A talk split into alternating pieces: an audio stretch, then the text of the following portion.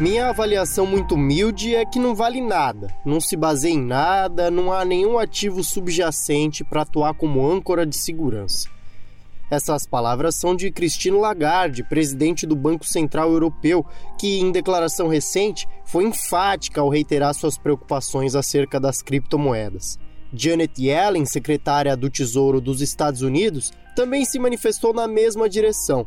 Ela disse que é preciso uma estrutura regulatória para proteger os investidores dos riscos ligados às criptomoedas.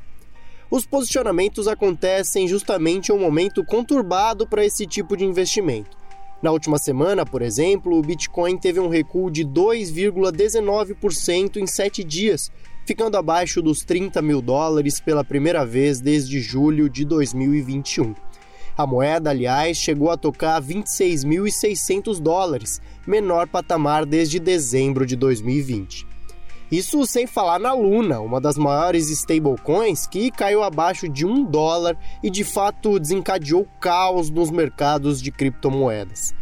A última semana também foi desafiadora para o mercado de ações. Nos Estados Unidos, o índice Nasdaq acumulou queda de 4,73%, o S&P recuou 4,04% e o Dow Jones caiu 3,57%. Será coincidência ter um urso à solta nesses dois diferentes segmentos de mercado ao mesmo tempo? Eu sou Guilherme Serrano e hoje vamos falar sobre as atuais quedas das criptomoedas, os motivos que levaram à mudança de cenário, as possibilidades de regulação e os próximos passos para esse mercado.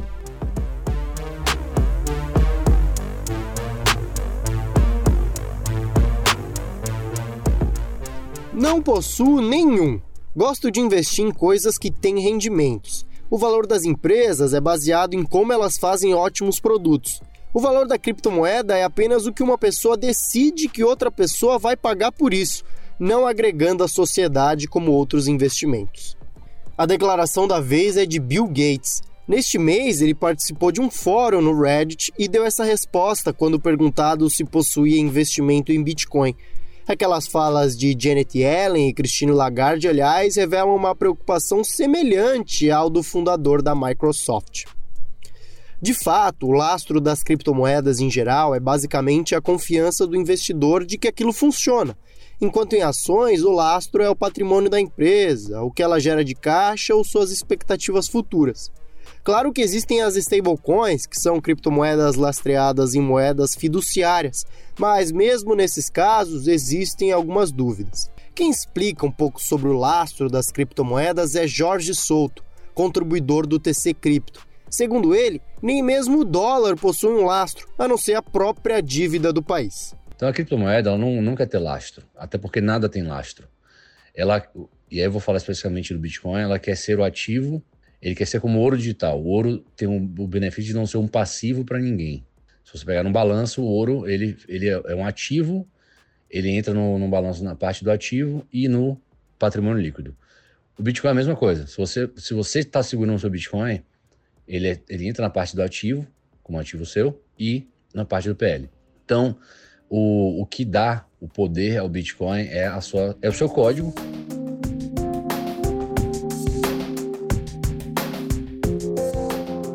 Esses são alguns fatores que influenciam na já conhecida volatilidade das criptomoedas. Mas, para entender melhor esse cenário de baixa, vale traçar um panorama do desempenho desses ativos nos últimos anos.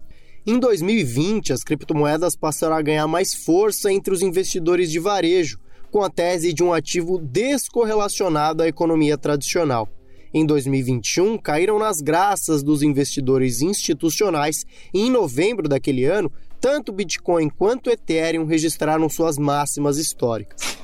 Naquele momento, alguns dos principais bancos centrais do planeta ainda adotavam uma política monetária estimulativa em meio aos reflexos da pandemia de Covid-19 na economia global. Nos Estados Unidos, por exemplo, o intervalo de juros estava entre 0 e 0,25% ao ano. Com um cenário de taxas de juros baixas, a renda fixa se apresentava menos interessante para os investidores, que passaram a olhar para outras modalidades de investimentos em busca de uma maior rentabilidade e, consequentemente, maior risco.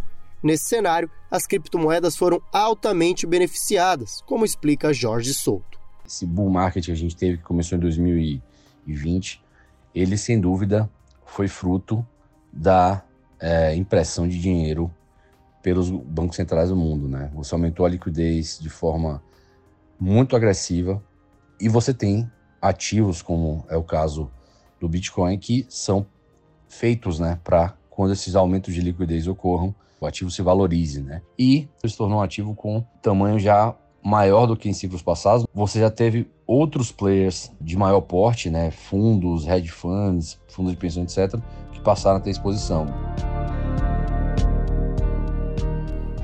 Agora, o que se vê é um movimento contrário.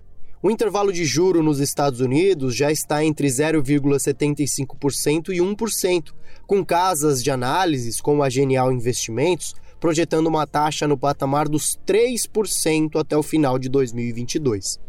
Esse tipo de projeção mais pessimista não é à toa. Ocorre, na verdade, em linha com a inflação americana que segue galopante. O cenário, de acordo com especialistas, exige um aperto monetário mais severo por parte das autoridades do Federal Reserve, o Banco Central Americano. O CPI, Índice de Preços ao Consumidor nos Estados Unidos, por exemplo, teve avanço de 0,3% em abril, acumulando alta de 8,3% no ano. Esse cenário é prejudicial para as criptos. Em linha com o aumento dos juros, os Treasury Yields, ou rendimentos dos títulos do Tesouro norte-americano, também avançam. Logo, por serem considerados os ativos mais seguros do mundo, atraem os investidores que, nesse momento de cenário macroeconômico mais deteriorado, saem de suas posições em criptomoedas para fugir da volatilidade e buscar uma rentabilidade garantida. Bom, mas há pouco eu disse que o Bitcoin e outras criptomoedas ganharam força durante a pandemia com uma tese de ativo descorrelacionado à economia real.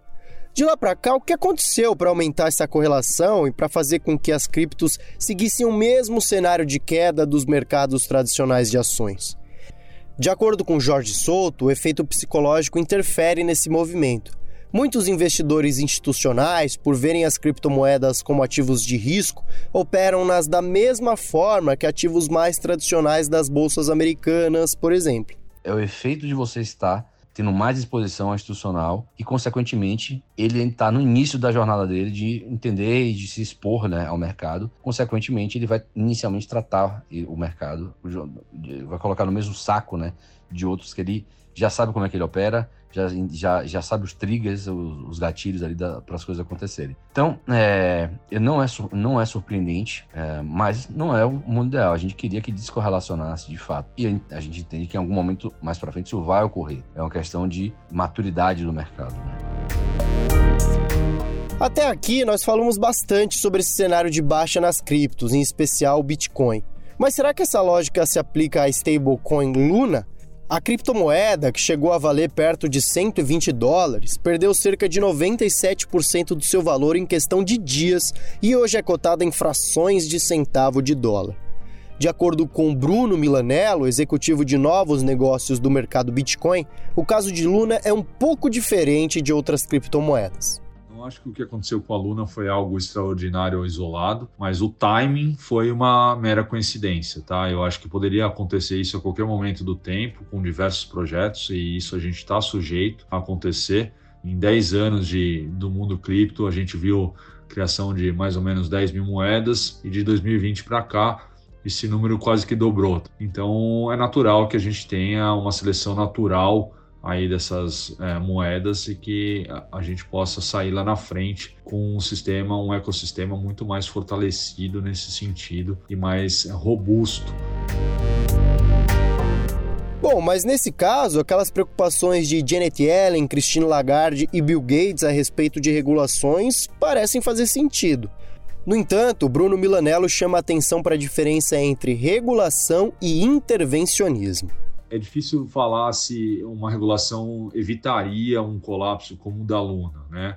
Porque nós estamos falando de, uma, de um segmento extremamente novo e a evolução é muito mais rápida do que o regulador conseguiria é, ir atrás. Eu não acho que a regulação ela necessariamente tem que ser algo ruim, pode não ser, desde que ela seja feita de uma maneira suave, de uma maneira que conversa com todos os players envolvidos O que eu sou contra é intervencionismo. Né? A gente não pode é, confundir regulação com intervenção. É, dito isso, a regulação ela tende a dar mais conforto a todo mundo que participa do ecossistema. O Value Chips é seu podcast semanal. A nossa missão é destrinchar os assuntos mais relevantes do Brasil e do mundo que podem impactar sua vida e seus investimentos. Se quiser saber mais sobre outros setores do mercado financeiro, mais episódios estão disponíveis na TC Station e nas plataformas de podcast.